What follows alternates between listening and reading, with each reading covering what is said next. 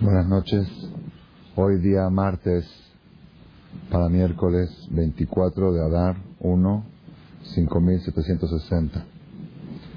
29 de febrero del 00. Las computadoras quedaron bien.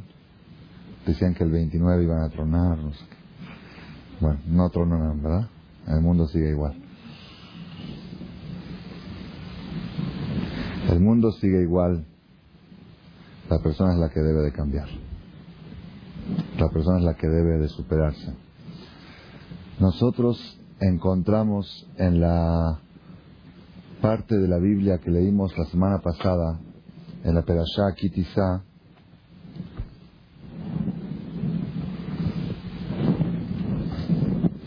en la Perashá Kitizá, que leímos la semana pasada, hay mensajes muy profundos que merecen ser analizados. Una de las cosas que merecen análisis profundo es el tema del becerro de oro, el pecado más grave que ha cometido el pueblo judío en la historia, idolatría,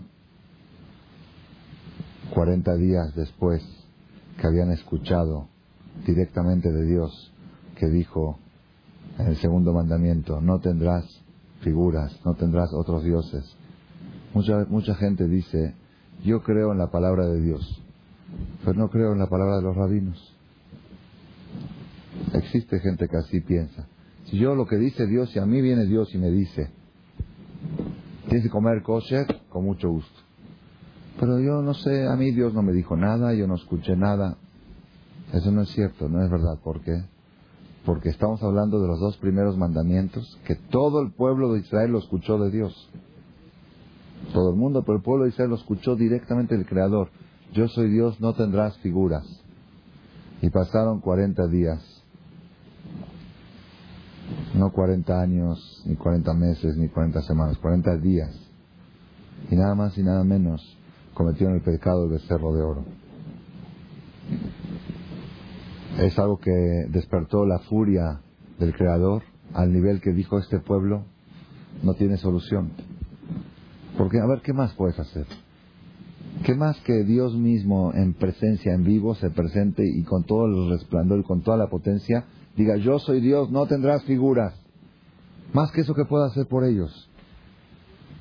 La Gemara dice en Masejet Shabbat, Alubá kalash tahat jupata. Es ridículo una novia que es infiel debajo de la boda, dentro de la boda, dentro del casamiento es infiel. ¿Han escuchado ustedes alguna vez algo así? Que la mitad del banquete están bailando y la novia se sale con un ex amigo y regresa después de media hora.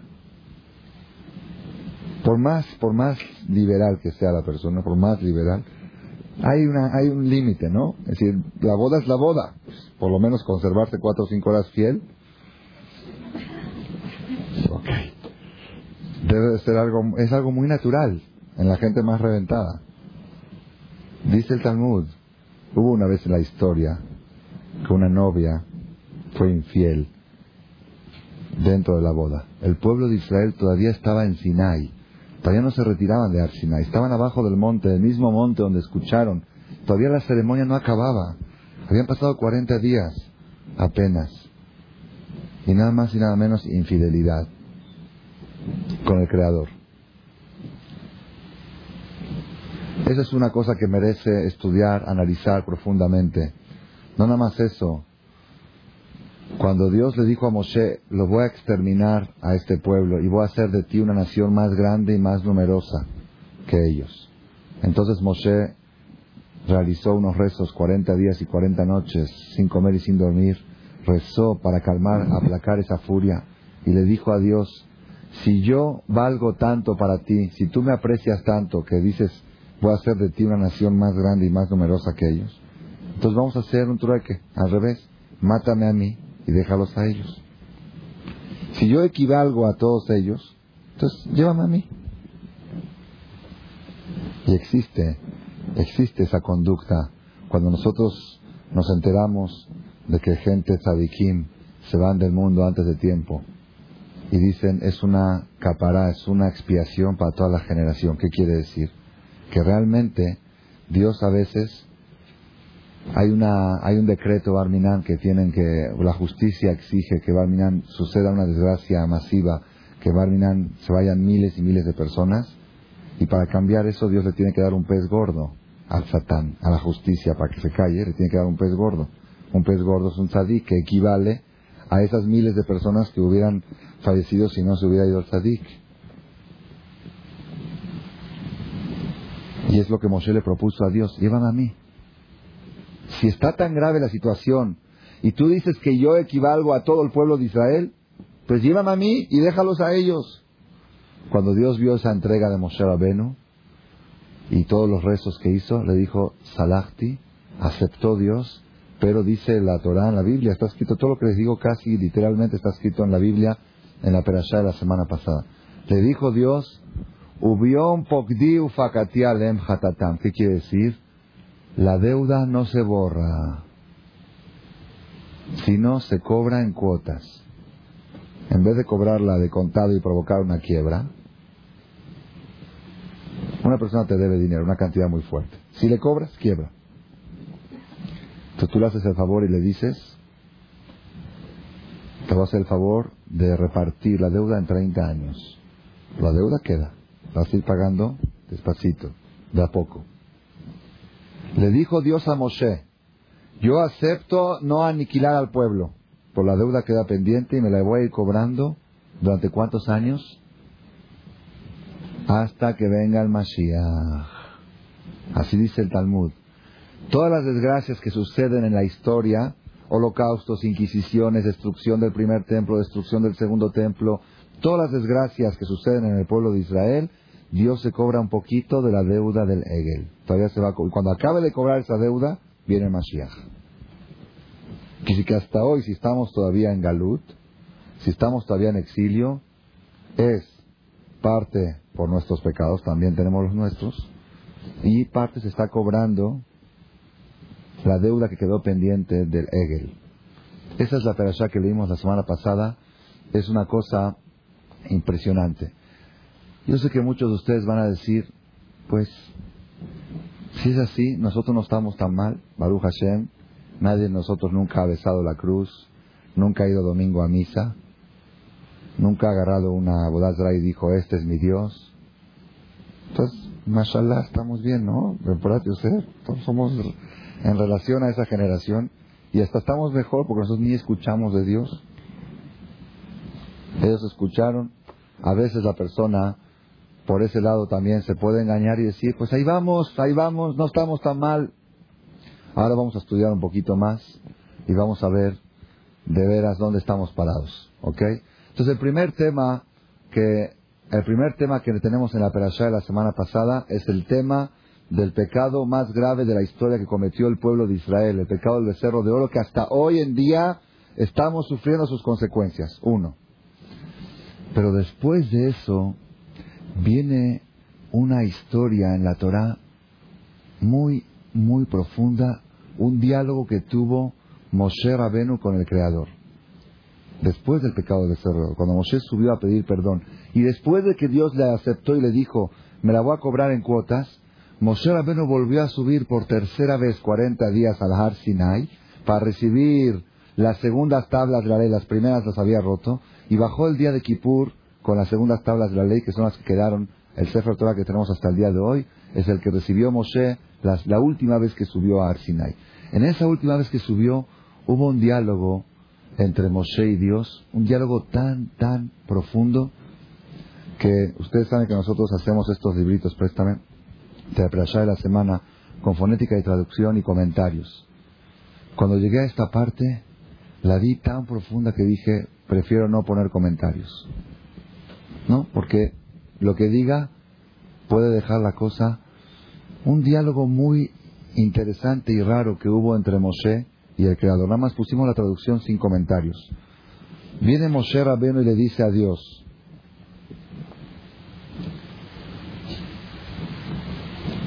Por favor, Dios, por favor, Hashem, después de que Hashem ya lo perdonó, Dice, por favor, Hashem, Veata, dice así, Vayomer Moshe el Hashem, le dijo Moshe a Dios, estoy leyendo Éxodo 33, capítulo, versículo 12. Le dijo Moshe a Dios, Re'e, fíjate Dios, Ata, tú, Omer Elai, me dices a mí, Haaletamaze, que lleve a este pueblo, Haal, que es Haal, hacer subir, la Alot, haz subir a este pueblo, literalmente se refiere a subir a la tierra de Israel, pero también se refiere, tú me estás diciendo a mí que yo haga elevar a este pueblo, pero tú no me enseñaste a mí de qué manera los voy a elevar. Beata Marta Yedatija. Y tú me dijiste que me quieres, así le dijo Moshe, tú me dices que me quieres. Vegam Matzata Benai, tú también me dijiste que yo te caí simpático ante tus ojos. Pero no me has dado nada con qué superarlos. No me has dicho cómo los voy a llevar a la superación, cómo los voy a llevar a la tierra de Israel. Beata, y ahora, Imna Matzati Gen Beneja, si es que te caí en gracia ante ti, por favor, Ina de la jeja. Quiero que me hagas conocer tus caminos. Quiero conocer tus caminos. Moshe le pide a Dios, quiero conocer tus caminos. Vedaja. Y quiero conocerte. Leman en beneja. Para que pueda yo encontrar simpatía en tus ojos. Urek Y fíjate que este es tu pueblo, el pueblo de Israel es tu pueblo. Por favor, Dios, quiero conocer tus caminos. Vayomar, y le dijo Dios, Estoy traduciendo casi literalmente. Mi rostro caminará Vanijotilach y te voy a dirigir a ti. Vayomer Elab le contestó a él Moshe, y me empaneja olejim, si tú no me acompañas, alta dice, déjanos aquí en el, en el desierto de Sinai. Yo no acepto que me mandes ángeles. Dios le propuso que le va a mandar ángeles, y con yo no quiero ángeles. O vienes con nosotros, o mejor déjanos aquí en el desierto. Mejor déjanos, así le dijo, así Moshe retó a Dios. Ubamei efo, ¿con qué voy a saber que yo te caí en gracia a ti, y mano, que tú vengas con nosotros, no me mandes ángeles, no quiero acompañantes, no quiero delegados, quiero a Dios con nosotros. Vayomer Hashem el Moshe, le dijo Dios a Moshe cuando vio que estaba enérgico, Moshe dijo, o vienes tú con nosotros, o aquí nos quedamos, no nos lleves a ninguna parte. Le dijo Dios a Moshe, ese. También esto que me estás pidiendo, aparte que te perdoné el pecado, también esto que me estás pidiendo lo voy a hacer. Kimatzata porque me caíste en gracia en mis ojos. Dios accedió y aceptó enseñarle a Moshe sus caminos y ir él mismo con el pueblo de Israel, no mandar ángeles. Bayomar, dijo Moshe, así trae aquí Rashi, dijo Moshe, ya que Dios está de buenas, ¿ok? Le va a pedir algo más. Har'eni naet que bodeja, quiero verte. Quiero verte. Un ser humano por primera vez le pidió a Dios que quiere verlo. Dijo, ya que me aceptó que me va a enseñar sus caminos, ya que aceptó que nos va a acompañar él mismo en el camino y no un ángel, ahora de una vez, órale, quiero verte. Bayomer dijo Dios, Ani Avir Kol al paneja, Bekarati Beshem Hashem lefaneja, dijo, yo voy a pasar delante de ti y te voy a enseñar toda mi bondad. Vayomer lotu panay, que dijo, no vas a poder ver mi cara.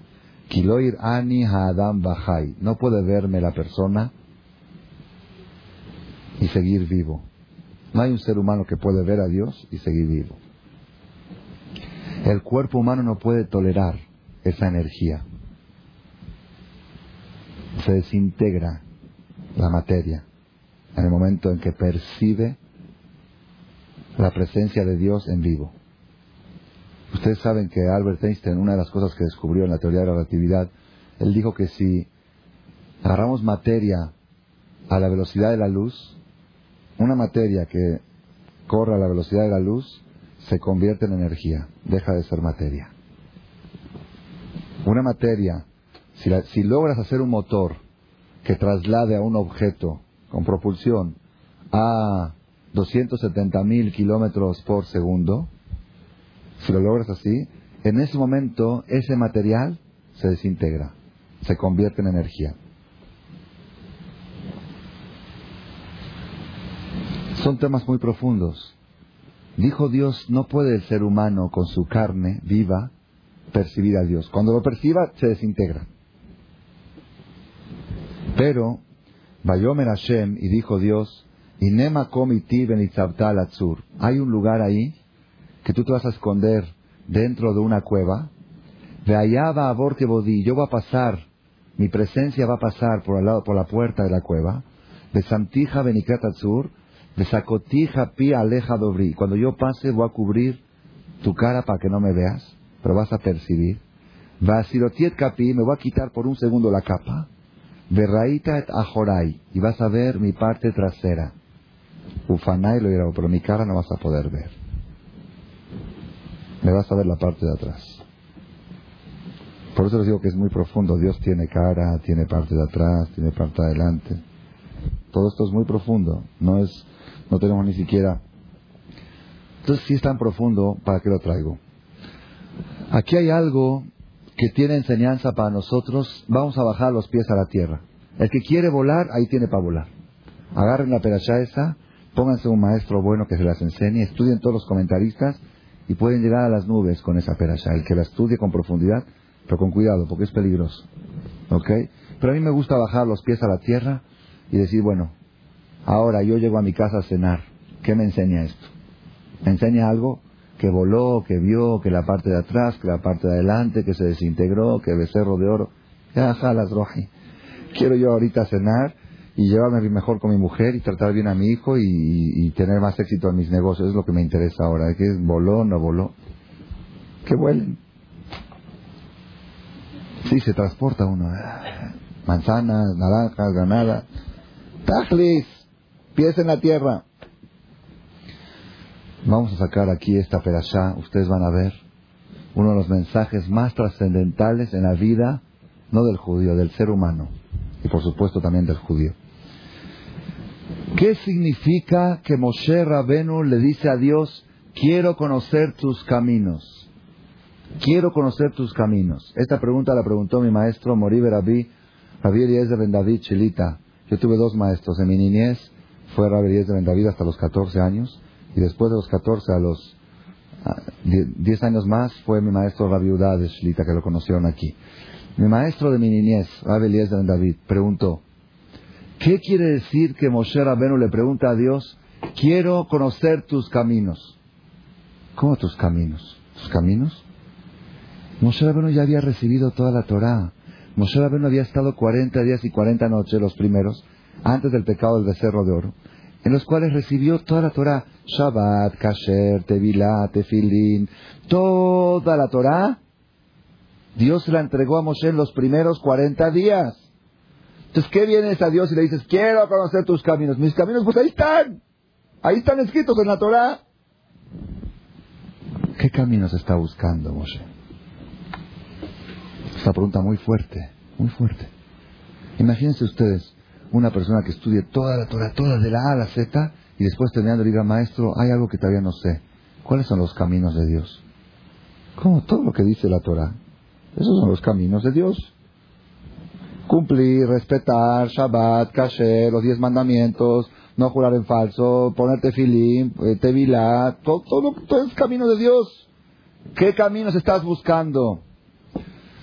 Escuchen bien la respuesta de mi maestro Rabelías de Ben David, algo impresionante, impresionante. Moshe Rabenu dijo, ¿cómo es posible si yo ya recibí toda la Torah, ya tenemos la Torah aquí en la tierra, ¿cómo es posible que el pueblo cometa el pecado de idolatría? Algo falta. Aquí falta algo. ¿Hay algo? Dios no me entregó todo. Porque si me hubiera entregado todo, no puede ser que el pueblo haga idolatría. Falta algo. Dijo mi maestro así, escuchen esto, es un musar. impresionante. Yo creo que de todas las charlas que he escuchado de mi maestro de mi niñez, Rabilés de Ben David, esta es la más profunda de todas. Y la más práctica y la más esencial en el judaísmo. Dice así, hay dos Torah. Dos Torah. Torah quiere decir, Torah, código de leyes. Hay dos Torah. Una Torah es Torah Adam, el código de leyes que Dios le dio al hombre, cómo se debe de conducir el hombre, el código de conducta del hombre. En la mañana reza, y luego te pones el tefilín, haces, te pones el esto. Código de conducta del hombre. Esa es la primera Torah. Torah Adam. Pero hay otra Torah. ¿Cuál es? El código de conducta de Dios. Cómo Él se conduce. ¿Qué es lo que Él hace? Se llama Torat Hashem. El código de Él. ¿Bajo qué código se rige su conducta? Eso es algo independiente. Porque él me dice ponte tefilín, respeta Shabbat, come kasher. Eso es el código de lo que yo tengo que hacer. Ahora vino Moshe y dijo, oye Dios, yo quiero saber lo que tú haces. Tu conducta. ¿Cuál es tu Torah? ¿Bajo qué reglamentos te riges tú mismo en tu conducta al mundo? Ah, eso es algo muy interesante. Hazme conocer tus caminos.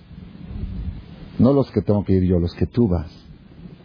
Los que tengo que ir yo, ya me los enseñaste. Pero yo quiero conocer tus caminos, tu conducta.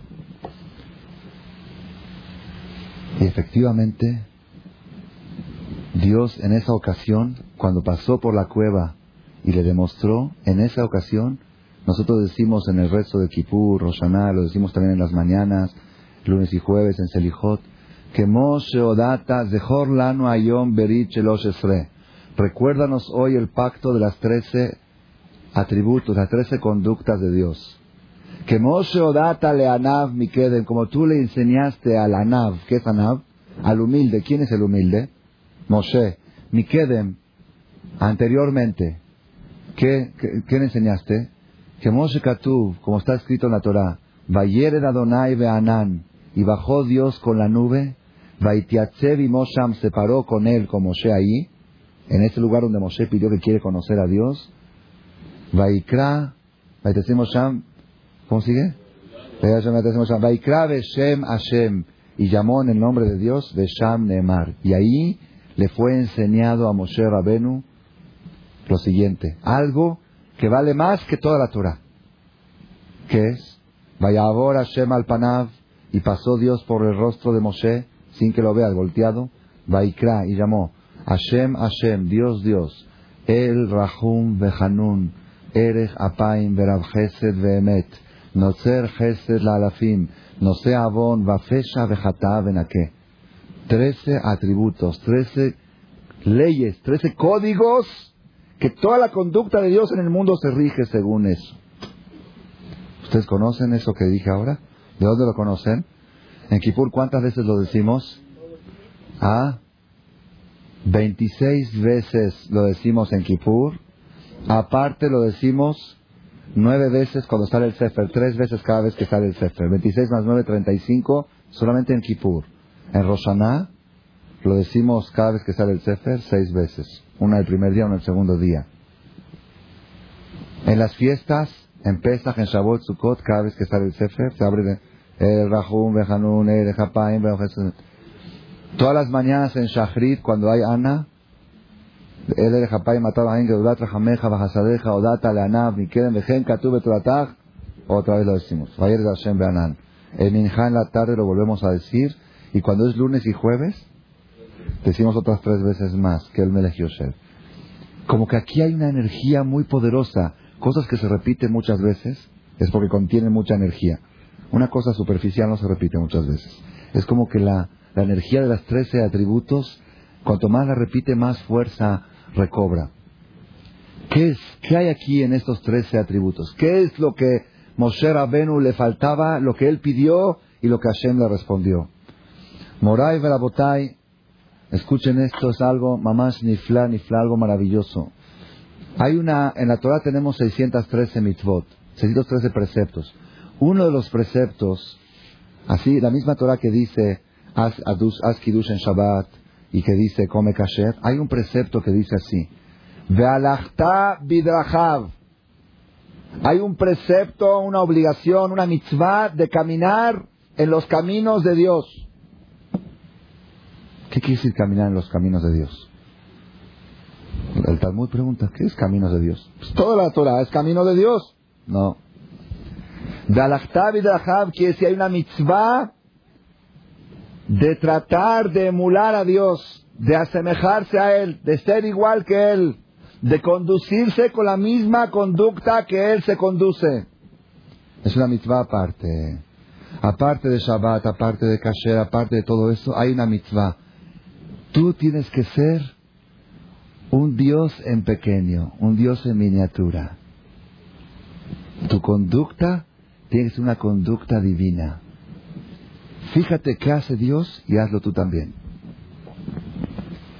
Entonces tienes que analizar esas trece conductas de Dios y tratar de asemejarse a ellas. Dice el Talmud, Mahu Rahum, Afatarahum.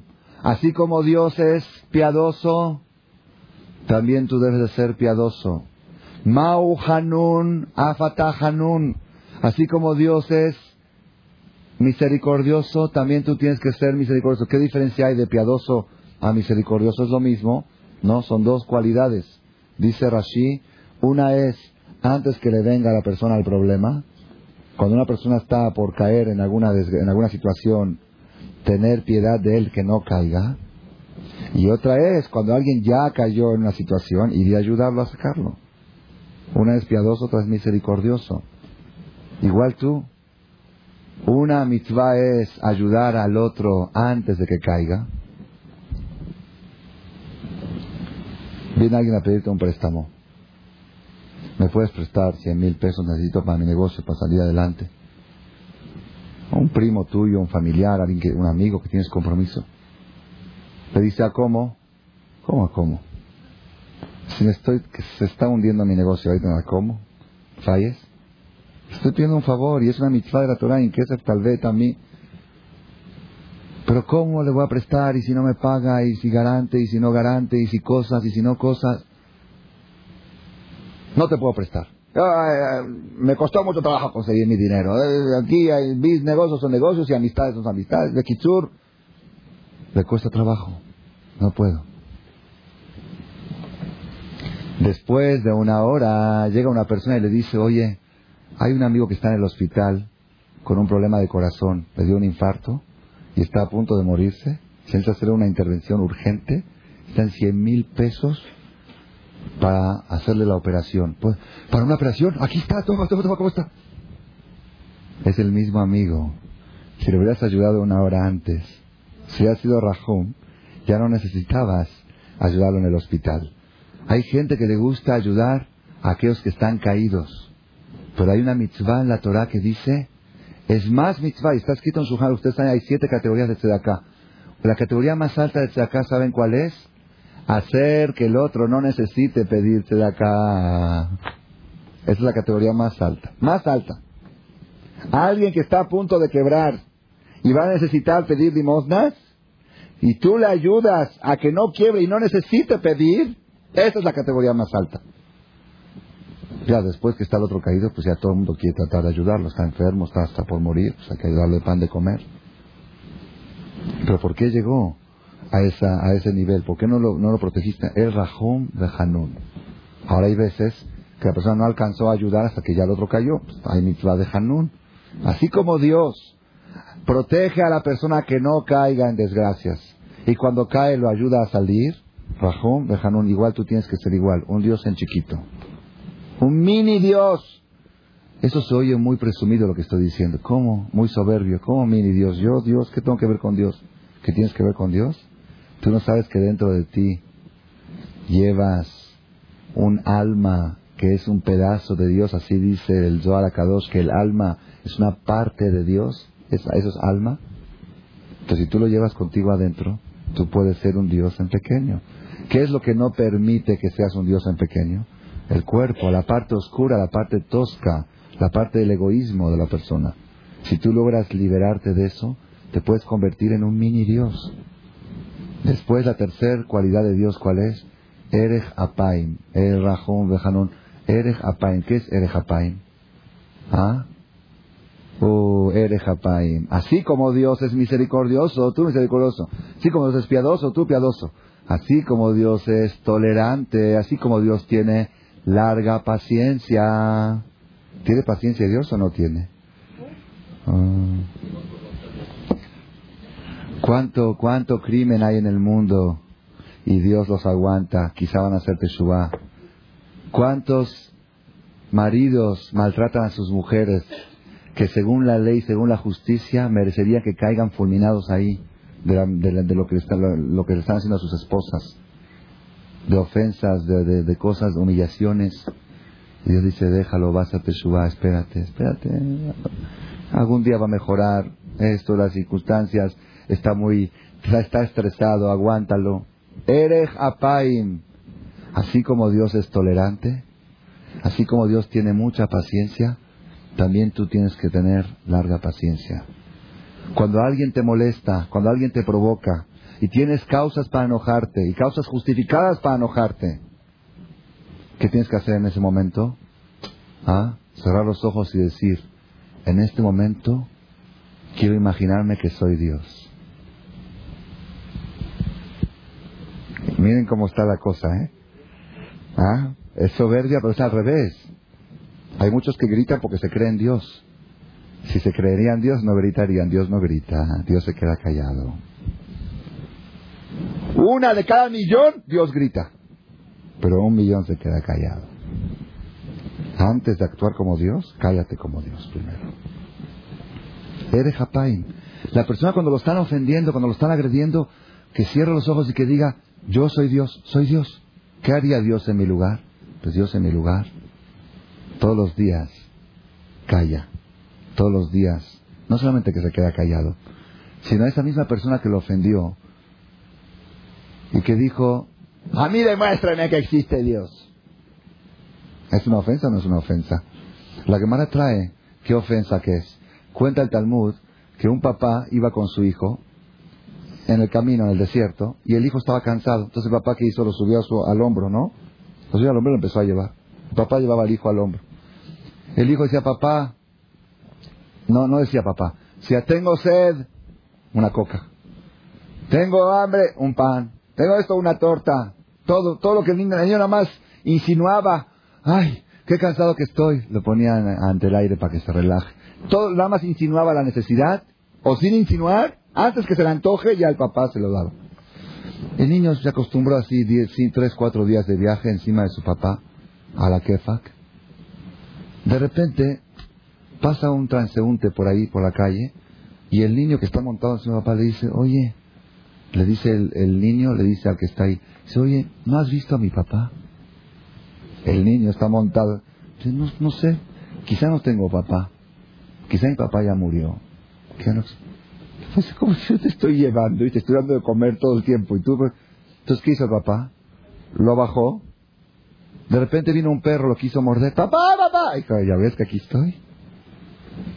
Dios todo el tiempo te está dando de comer, te está dando vida, te está dando salud. Y tú te estás cuestionando. Pues tráeme pruebas que existe.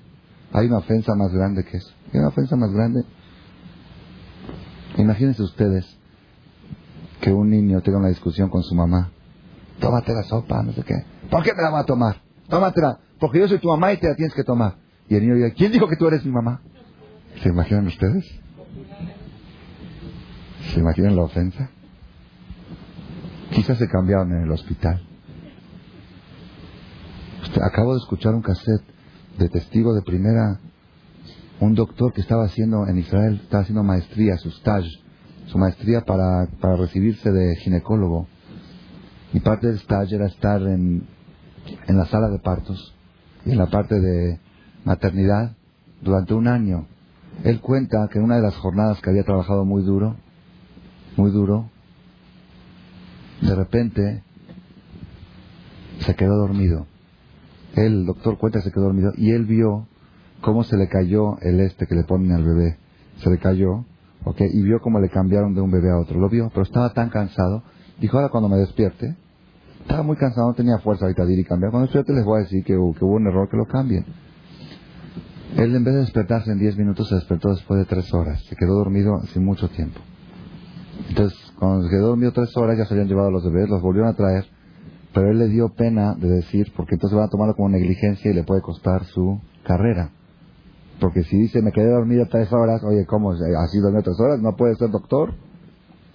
Entonces Bekitsur, por pena no por pena, en una conferencia ante mil personas, 20 años después, reconoció que por pena dejó que se cambien los bebés. Y una mamá se llevó a un bebé que no era el suyo y la otra se llevó al otro bebé.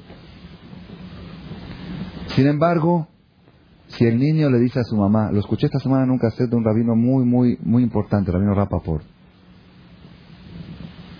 Sin embargo, si un niño dice a mamá, ¿quién dijo que tú eres mi mamá? Es la ofensa más grande del mundo. Pero ahí sí puede haber equivocación. Y sin embargo es una ofensa.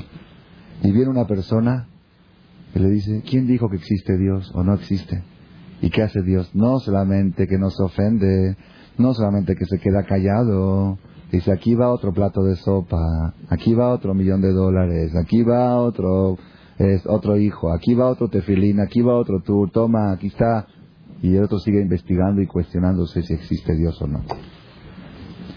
Entonces, cuando la persona siente que está por estallar, está por estallar, y de veras y con justicia está por estallar, porque hay muchas veces uno estalla por tonterías, pero hay veces que es justo. La verdad, que se acuerde en ese momento, yo soy Dios, soy Dios. ¿Qué haría Dios en mi lugar? Haz lo mismo. Ere Hapaim. Esto es algo muy difícil, pero están escuchando qué es lo que, lo que Moshe Rabenu dijo aquí, falta algo. Tú me enseñaste las leyes de la persona, me enseñaste ponerte filín, me enseñaste a cuidar Shabbat, me enseñaste a hacerte vilá, me enseñaste todo. Pero yo quiero saber qué es lo que tú haces todo el día.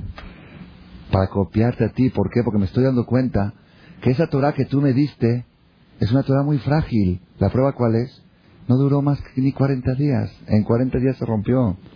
Se echó a perder en 40 días. Falta un conservador. Falta algo que convierta la Torah en invulnerable. Falta un blindaje para la Torah. ¿Cuál es el blindaje? La Torah de Dios. ¿Qué es lo que tú haces? Nosotros cuando hablamos de idolatría, de Abodazara, decimos, estamos muy lejos de eso. Yo, Baruch Hashem, nunca se me ocurrió a mí hacer idolatría. Dice aquí, escuchen bien, les voy a leer un pedazo del Zohar. Zohar es la fuente máxima de la Kabbalah. Yo no estudio Kabbalah, pero últimamente sacaron un Humash que trae pedazos de la Kabbalah que son superficiales, que son a nivel que podemos entenderlos. Y así se llama Zohar Anigle. El Zohar, la parte, la parte eh, de arriba del Zohar, la parte que sí se puede entender del Zohar, no las partes más profundas. ¿Ok? Dice así. Está escrito en la Torah, en esta perashá, Elohim Aseja Lota Aselach. Dioses de figuras no hagas, no hagas idolatría. Et Matzot Tishmor. La fiesta de las galletas de Pesach debes de cuidar. ¿Qué tiene que ver idolatría con galletas, con matzá? ¿Tiene algo que ver? ¿Tiene nada que ver? Dice acá el Zohar Kadosh así. Dice, ¿qué es la matzá? El pan, la masa fermenta. ¿Ok? La matzá es un pan que la masa no fermentó. Dice, cuando la persona, así dice el Zohar Kadosh, algo impresionante. Dice, todo lo que es tum'a, todo lo que es negativo, está representado por el hametz. Hametz es la fermentación. La fermentación representa todo lo negativo. Entonces dice acá así.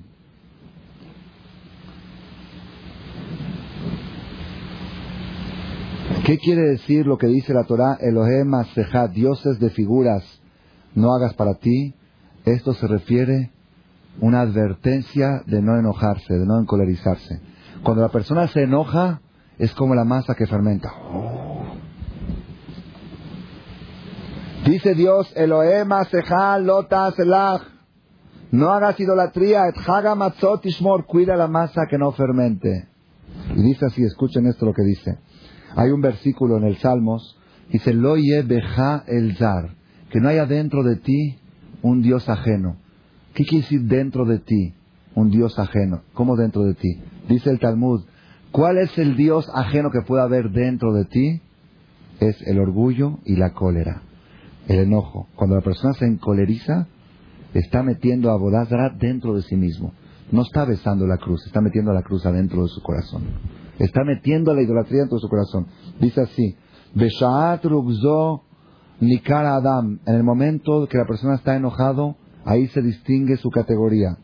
Benodam Ativo. Y ahí se puede saber qué calidad de persona es. Im Shomer Adam et Nishmato Akedosha Bishat.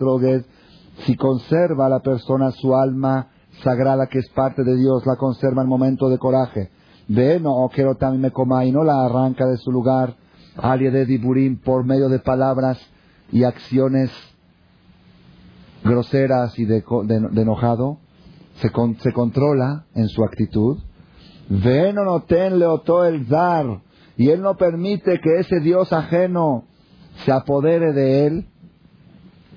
Entonces, esa es la persona correcta, y ese se llama Eved Kono, él se llama sirviente, siervo de Dios, Zewa Adama Shalem, esa es la persona íntegra. Pero y mena Adam Shomeret Nishmato, la persona no cuida su alma, no cuida su parte divina que tiene adentro, Veoker Kedusha Elionazo y Mekomá, por medio de palabras groseras, arranca ese alma sagrado, Umashrebin y Trajara, y hace reposar dentro de él un diablo, otra cosa que no es Dios. Zewa Adam, esa es la persona, Shemored Mamash se considera que está revelando a Dios Veasur leit velav, prohibido acercarse a él en el momento de su enojo. O leit haberimo, prohibido juntarse con él. Butoref nafsho beapo, él arrebata su alma con su furia. Toref veoker nafsho beshadrugzo, arranca su alma sagrada en el momento de su coraje. El zarimete, un Dios ajeno dentro de sí mismo, mete la impureza más grande. El Zohar Kadosh nos revela y en el Talmud está escrito, nosotros cuando hablamos del becerro de oro decimos, ¿cómo es posible que hicieron becerro de oro esos judíos? Y yo tengo que sufrir por ellos. Ellos hicieron becerro de oro una vez y nosotros lo hacemos, lo aleno, lo aleno. ¿Cuántas veces al día? Cada vez que nos alteramos y no nos controlamos en el día y echamos un grito, en ese momento, Abodazara, así es el Talmud. Beneja que Ilu Si ves a una persona enojado, velo en tus ojos como si fuera que está cometiendo idolatría, para hablar en nuestro lenguaje. Si tú ves a una persona que está gritándole a su suegro, a su suegra, o a su cuñado, a su socio, tienes que imaginarte en ese momento que lo estás viendo en Fuente de Trevi, en la iglesia, besando la cruz, hincado. ¿Cómo, ¿Cómo reaccionarías si lo verías así? ¿Cómo reaccionas? ¡Ay! ¡No, Parminán! ¿Cómo es posible? Este es peor. Este es peor. ¿Por qué? Porque el otro algún día puede hacerte subar. Les puedes explicar, eso no es correcto. Un judío no debe de asistir a esos lugares. Pero este que se enojó, ¿qué dice? Bueno, pues yo no hice nada. En ese momento estaba enojado. Nada más. Hoy tienes que hacerte subar. ¿Qué te suba? Si estaba enojado. ¿Enojado? ¿Sabes que es enojado? ¿Sabes que es enojado? Si supiera la persona el daño que se provoca a sí mismo cuando se enoja, el daño, dijo mi maestro Rabbi de Shlita hace dos semanas cuando, estuvo aquí en Shabbat, diez días, dice, la persona cuando se enoja se autocastiga. Porque el único perjudicado del enojo es uno mismo. Aquella persona que se enoja es como aquel que toma veneno y quiere que el otro se muera. ¿Han visto alguna vez algo así? Uno toma y el otro se muere. El que toma veneno es el que se envenena. El cast te estás envenenando, envenenando. Mi maestro contó cuando estuvo acá, contó que una persona de Argentina le dijo, le gustó, le dijo que cuando él estudió qué tanta inmundicia la persona obtiene a través del enojo, entonces él recibió sobre sí que cada vez que se enoja, era muy enojón. Cada vez que se enoja, se tiene que meter a la tevila. Cada vez que se enojaba, iba a tirar para quitarse ese espíritu inmundo que se apoderó de él. Después dijo que le, resultó como terapia. Le sirvió como terapia porque cada vez que se iba a enojar, nada más de pensar que se tiene que desvestir, ir a la tevilá, y si está frío el agua, y si no hay jabón, y si no hay zacate, y si está sucia, la tevilá a veces muchas está sucia, sabes que mejor no me enojo, me cuesta más, más fácil. Eso aparte, funcionó aparte como terapia. Pero independientemente de eso, Moray Berabotay, ahora empezamos a entender por qué Moshe Rabenu, después de haber recibido atrás, le dijo a Dios, quiero conocer tus caminos, aquí falta algo. Tú me entregaste la religión para la, la ley del hombre, ¿ok? Tefilín, Shabbat, todo eso, ok. Yo quiero saber la ley tuya. Quiero saber qué es lo que tú haces, cómo tú te conduces, cuáles son tus secretos. ¿Para qué? Para tratar de emular a Él, para copiarlo a Él. Ere Hapaim. Esa es la tercera. Verav Gesed. ¿Qué es Rav Gesed? Dios todo el tiempo es Rav Gesed. ¿Qué es Rav Gesed? Abundante en favores. Todo el tiempo está haciendo favores. ¿Qué hace todo el tiempo Dios? ¿Da o recibe? Da. No recibe nada porque no necesita recibir nada. Y cuando da, da con intención de recibir algo a cambio, tampoco.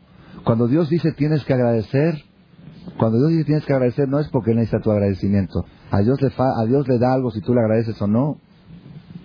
Tú necesitas agradecer. Para ti es bueno que agradezcas. Porque cuando tú agradeces, Dios tiene causas para poder darte más. Pero Él no necesita tu agradecimiento. Entonces, ¿qué hace Dios todo el tiempo? Da lo máximo y recibe cero. Y sigue dando. No tiene interés en recibir nada, nada más en dar. Entonces, si tú quieres ser un Dios en pequeño,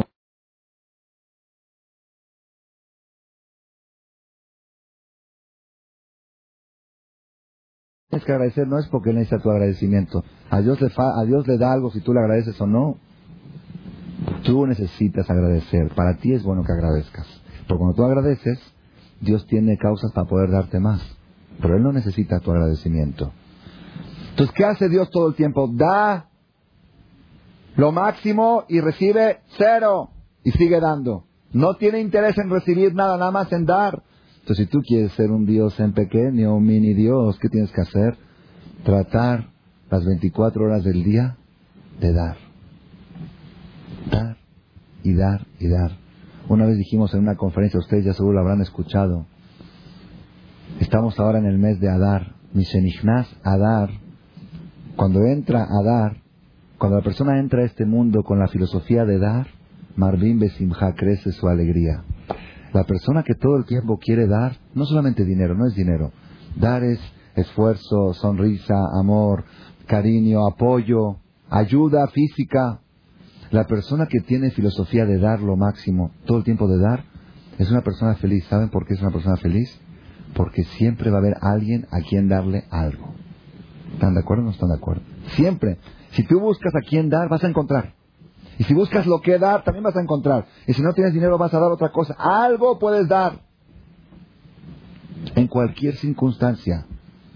Hay casos extremos, no quiero mencionarlos ahora, extremos de personas que estaban en situaciones de las peores, de enfermedad, de debilidad, y en ese momento estaban preocupados. ¿Cómo dar? ¿Cómo dar? Había hombres tzadikim antes de morir. Faltaban segundos, minutos para morir. Decía que hagan tal cosa, ¿para qué? Para que no se asuste fulano, el enfermo que está por morir está pensando cómo hacer para que el otro no sufra. Dar, todo el tiempo para el prójimo. Eso es lo que hace Dios todo el día. Dios todo el día piensa en los demás y no en Él. Y si tú quieres ser un Dios en pequeño, piensa en los demás y no en ti. Verab Gesed. Otra de las cualidades de Dios, Emet, que es Emet, verdad, verdad. A veces la persona está en el negocio y se le presenta un negocio interesante. Nada más hay que hay que darle una vuelta, como le dice. Hay que decir una mentirita piadosa para poder cerrar la operación. Ah, pero es mentir. Sí, pero yo voy a darte de acá. Ah, yo voy a ayudar a la gente con ese dinero. Ah, emet, emet. La persona en ese momento que tiene ese, esa prueba tiene que decir, cerrar los ojos y decir, en este momento yo voy a hacer lo que haría Dios. ¿Qué haría Dios? ¿Dios mentiría? No, la bandera de Dios es la verdad. yo voy a ser como Dios. En ese momento me voy a asemejar a Él. El sello de Dios es la verdad. La Gemara dice, no hay un versículo que dice en el Salmos muy duro, Dover Shekarim Loikon Negedenai, dijo Dios. La persona que habla mentira no lo puedo tener ante mis ojos, no lo puedo ver. Sí, dice Dios. ¿Alguien quiere que Dios no lo pueda ver? Todo el tiempo le pedimos, Dios, por favor, mira, obsérvame, fíjate, ayúdame. El que habla mentira, Dios dice, no lo puedo ver. Entonces, ¿qué vale más? ¿Ese negocio y que Dios no te pueda ver o que Dios te vea sin ese negocio? Si Dios te ve, te va a dar otros negocios. Emet es una de las cualidades, es una de las cosas que Moshe Rabenu le pidió a Dios. Enséñame tus caminos, quiero saber qué eres tú, cuál es tu conducta, cuáles son las leyes que tú te riges para yo tratar de compararme y asemejarme, asemejarme a ti. Hay otra cualidad de Dios, Notzer Gesed La ¿La conocen? ¿Qué quiere decir Notzer Gesed La Dios ah, guarda, Notzer es guarda, conserva el favor para dos mil generaciones. ¿Qué quiere decir?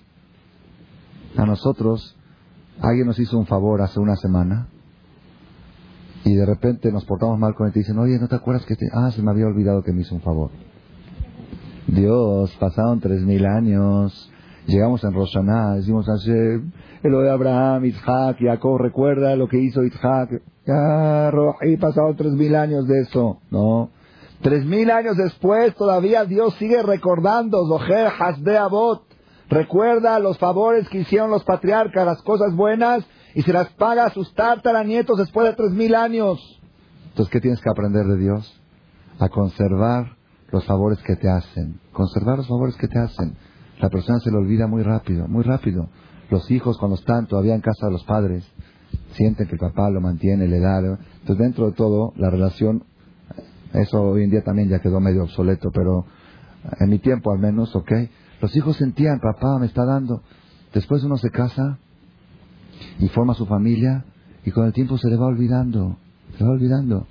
Y es que ahora estoy muy ocupado, no puedo atender a mi mamá porque estoy muy ocupado. Oye, ¿cuántas veces tu mamá dejó sus ocupaciones para atenderte a ti, para atenderte tus dolores de estómago y tus caprichos y tus cosas, y en vez de ir a su a divertirse con sus amigas, fue a llevarte a ti a la feria. ¿Cuántas veces tu mamá se dio sus cosas por ti? Yo una vez hace unos años, cuando llegó el día de mi cumpleaños, festejan cumpleaños y de repente se ponen a analizar a ver qué están festejando. Están festejando de que yo nací.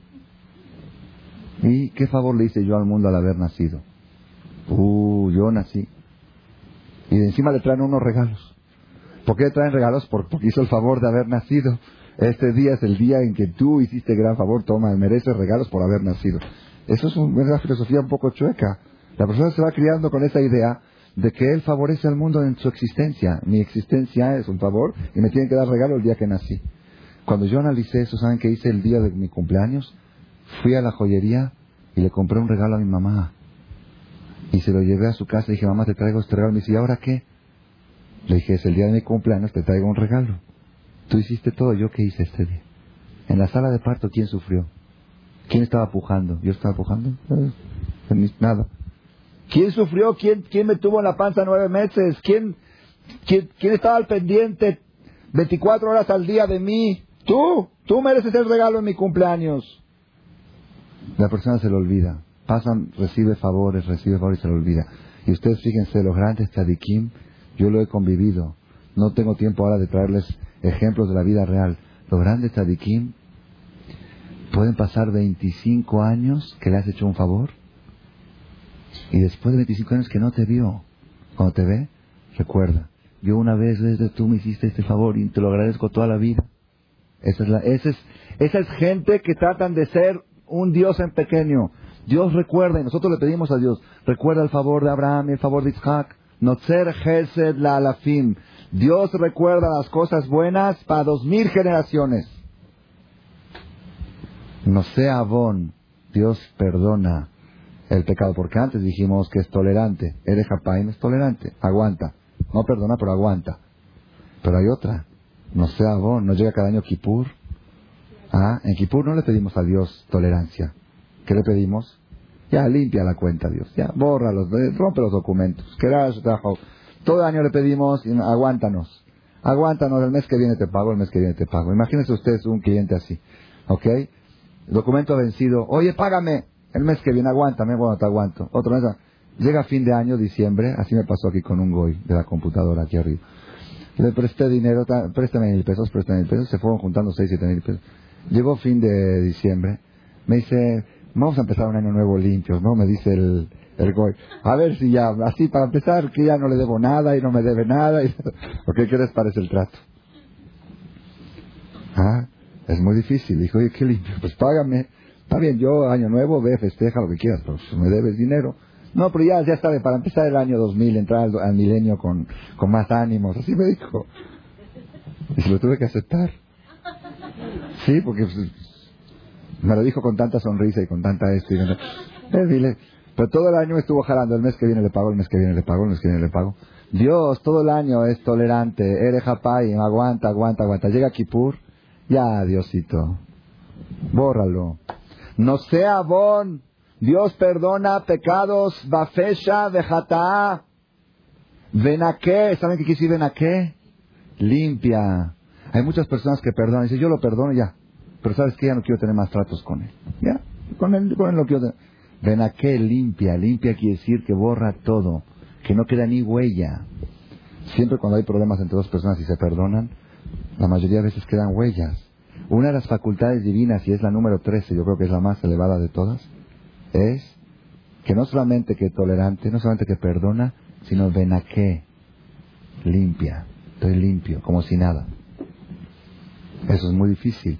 ¿Qué quiere decir avon, vafesha, vejatá? Tres tipos de pecados. Avon, vafesha, vejatá. El Talmud dice, jatá es cuando una persona peca sin querer.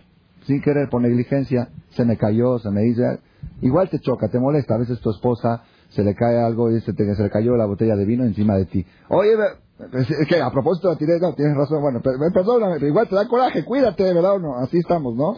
Eh, también hay que pedir perdón de las cosas que pasan sin querer, porque es negligencia otra vez, cuídate más. Eso Dios lo perdona, jata.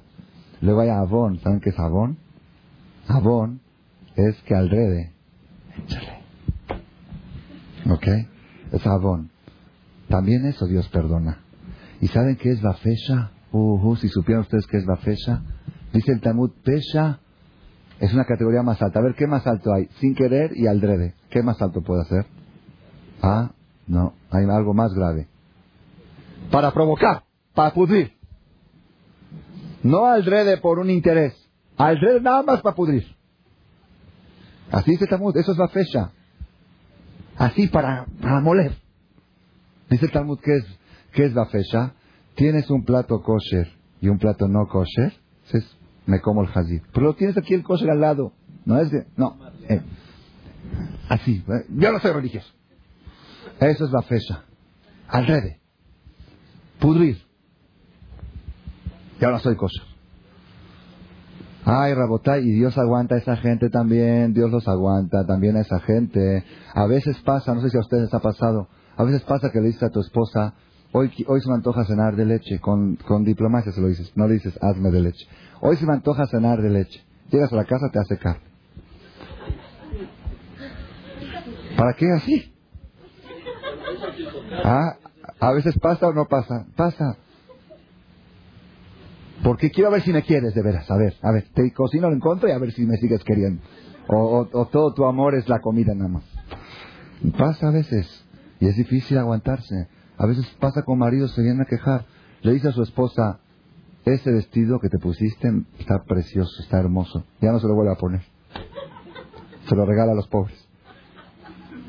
y un día cuando le dice ese vestido con, diplomacia, dice, no me agrada tanto. Nada más para no decirle, para no hacerlo sentir feo. No me agrada tanto. Diario se lo pone. Eso se llama fecha, fecha. Y Dios aguanta también eso. No sea bomba fecha, moray verabotay. Tenemos que saber una cosa, una cosa. No por nada los rezos de Yom Kippur giran alrededor de estas trece cosas. Los rezos de Yom Kippur no giran alrededor ni de tefilín, ni de Shabbat, ni de kosher, sino de la del código de leyes de Dios, de las cosas que hace Dios todo el tiempo.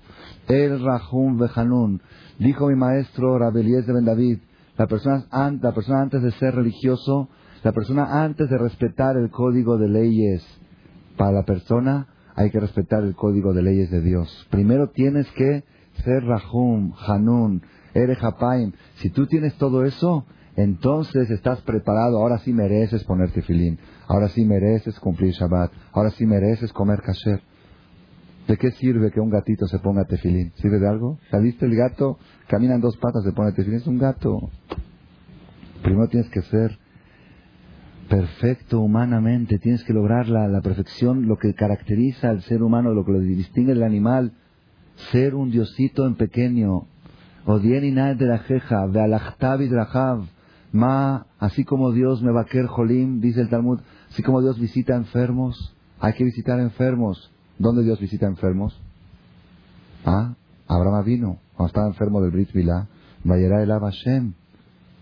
¿Por qué fue? Nosotros cuando visitamos enfermos, ¿por qué visitamos? Ah, compromiso. Por compromiso, pues es mi hermano, es mi cuñado. ¿Dios tenía algún compromiso? Sin compromiso. Visitar nada más para levantar el ánimo y alegrar al enfermo, porque es lo que hace Dios sin compromiso. Así como Dios alegra a novios, también tú ve a alegrar a los novios. ¿Dónde Dios alegró a los novios? ¿Ah? En la boda de Adán y Eva. ¿Quién era el bailarín? ¿Quién era el que bailaba? Están los novios sentados ahí. Alguien tiene que bailar, ¿no? ¿Quién va a bailar? Dice la Torah. No, Dios se puso a bailar. Ah, delante de Dios para, alegrarlos a los novios. Así como Dios alegra, dice la Torah en Bereshit está. Así como yo alegro novios, tú también aprende de mí, ve a alegrar. Dios tenía un compromiso con Adán y Eva, alegrarlos. Ya di gracias que te, te di una esposa y vete y ya. Te di todo el mundo, ve. Te di dote. Ahorita tengo que alegrarte todavía. Tú alegrame a mí, que tengo que alegrar yo a ti. La persona cuando va a una boda, ¿saben qué tiene que pensar?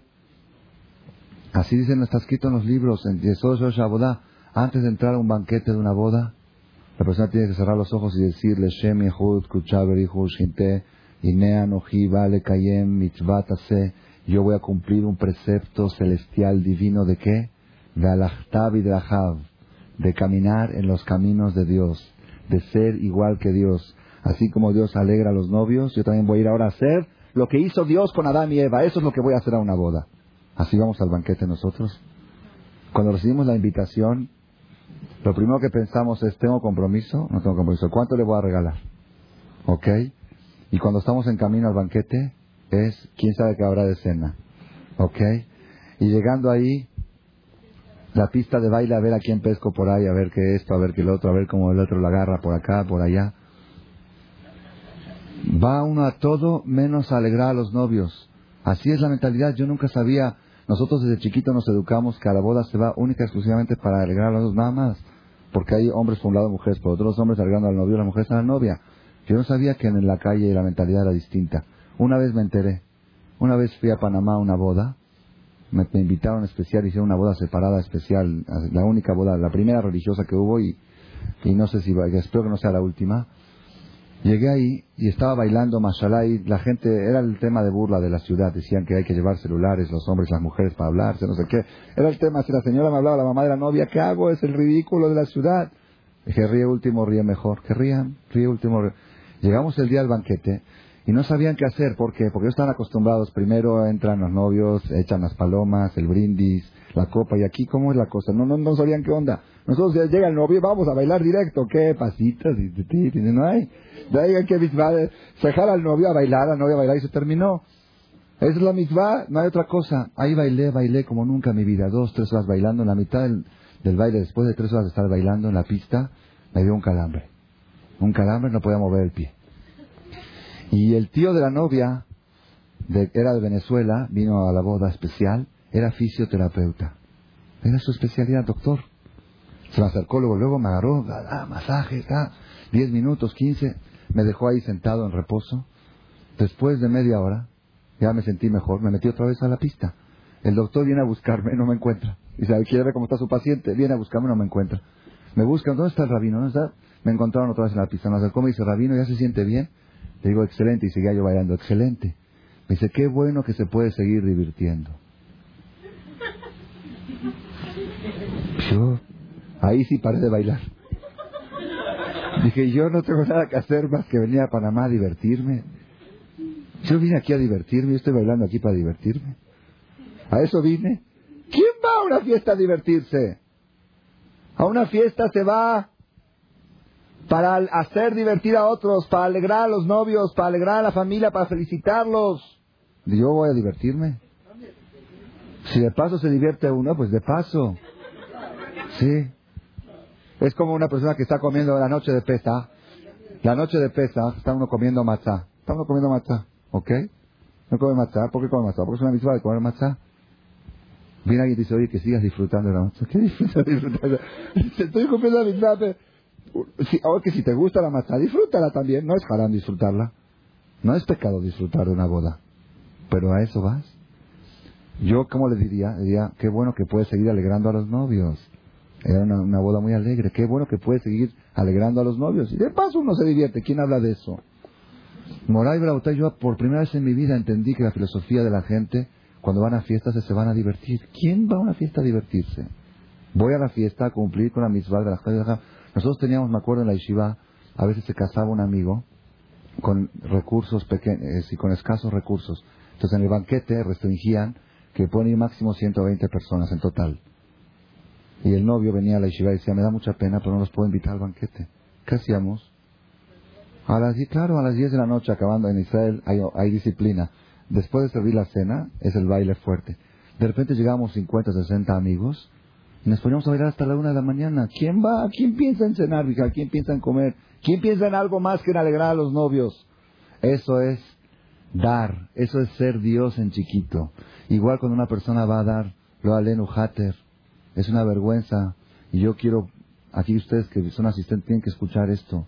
Es una falta de respeto al fallecido y a los que están sentados el ambiente que se está creando en las casas de luto. Van allá es un encuentro social y están cotorreando de acá, del fútbol, cómo estuvo el americano y, el América.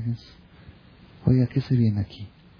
Ustedes saben lo mal que se siente el que está de luto cuando escucha que están platicando de cosas triviales. Porque a él no le interesa nada ahora más que el tema de lo que él está. Y, él quiere que vengan a, reanimarlo y a, dejar, a que se desahogue, a que cuente. Eso nada más. Y que se hable de todos temas relacionados con almas, con cuerpos, con lo que es la vida. Es lo único que le interesa al que está sentado. Igual pasa con el enfermo. Uno va a visitar a veces a un enfermo. ¿Ok? Va para cumplir. Y de repente prenden la tele, noticias, ya viste Hong Kong, Japón. Roji, aquí viniste, ¿qué tienes en tu casa? ¿Eso viniste aquí? Ya pusieron los hospitales también. Está en el paciente cuando necesita que vea. Pero en vez de que vea al paciente, lo ve los alrededor. Y hablan de todo. Yo me acuerdo una vez cuando llegué al hospital, una vez para un asunto de riñón, de piedras en el riñón, tenía dolores tremendos. Y la enfermera me estaba tomando, poniendo suero y otro. Mientras me ponía suero, estaba cotorreando con su amiga, la enfermera. Dice, ¿qué tal? ¿Y cómo estuvo ayer con tu novio? No sé qué. Y a mí me chocaba mucho. ¿Por qué? Yo me estoy rompiendo, matando dolores y él ahí platicando de su novio. Está bien, bueno, ¿qué quieres que haga? Pues un poquito de solidaridad, decir cómo se siente, trata de sentir bien. Nada más por, por Jazito que está sufriendo el otro. No hables de otras cosas más de, que el problema de él. Eso es Bikur Jolim, eso es mitzvah estar enfermo. Yo nunca me voy a olvidar, y con esto voy a terminar, tengo ejemplos y ejemplos de que, conviví con grandes rabinos. Una vez llevaba yo, yo fui chofer de Rabades, les conté, chofer, tres años de mi jajam, tuve de Hut, lo llevaba a todas partes.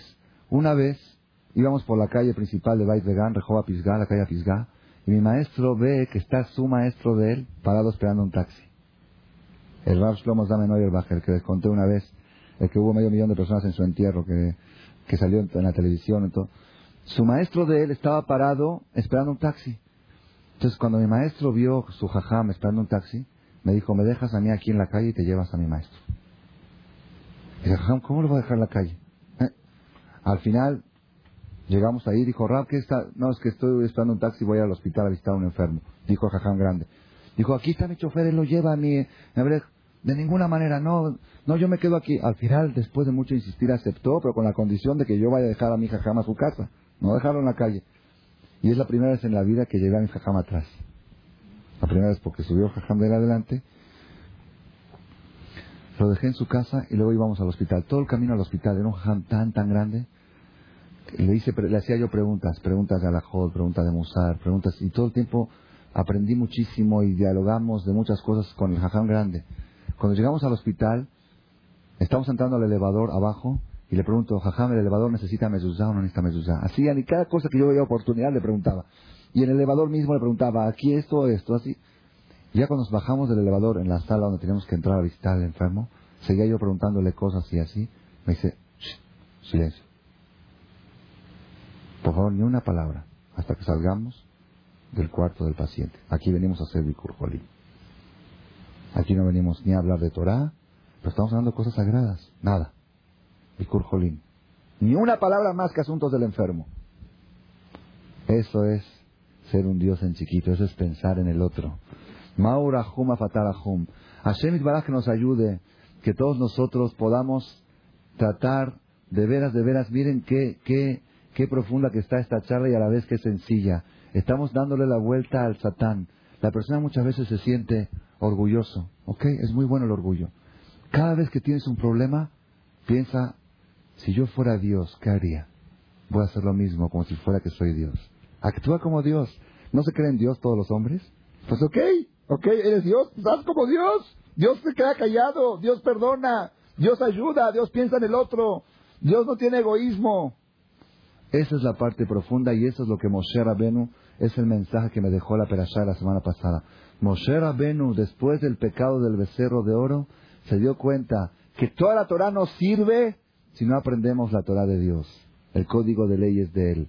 Y eso es lo último que Dios le enseñó los últimos 40 días y todo el día de Kippur y todos los rezos de todos los días giran alrededor de estas 13 atributos de justicia. Que Dios nos ayude, que podamos y que aprendamos se necesita hacer terapia. Terapia. Mi maestro, Rabbi Díez de Ben David, tiene una colección de 13 cassettes. Cada cassette habla de una de las conductas de Dios. Que es él, que es Rahum, que es Hanun. Cada cassette está en hebreo. La persona tiene que hacer terapia. Esto no son cosas que vienen solitas. No puedo decir, ah, qué bonito habló el. A partir de ahora soy Diosito, Diosito caminando. No, no, no, no, no. No es así, no es así. Esto se adquiere a través de labor, a través de trabajo, a través de lucha. Hashem Baraj y Azor que tengamos el Zehut, Moray Babotay, y antes de terminar.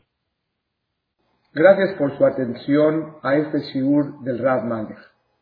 Les recordamos que pueden visitar la nueva página de shemtov.org en el internet www.shemtov.org. Actualmente la página cuenta con varias secciones.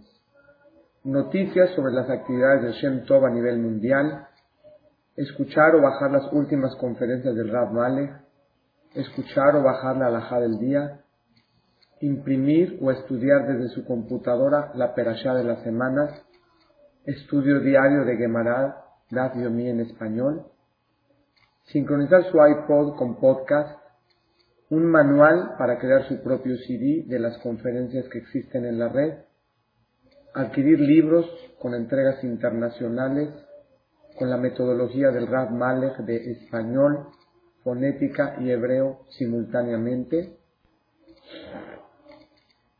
así como ubicar las ciudades en donde se reparten CDs a nivel mundial.